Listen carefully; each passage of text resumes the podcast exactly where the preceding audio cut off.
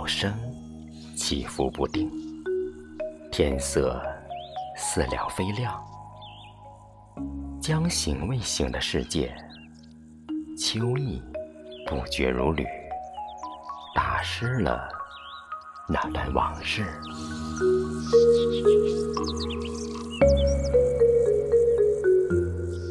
比起床时间醒得早，算是自然醒吧。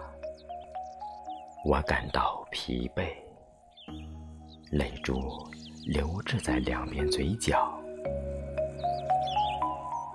自然的未必都合理。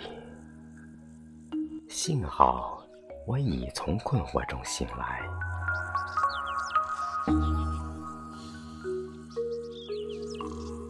从卧室走进冲凉房，又在衣帽间徘徊数趟。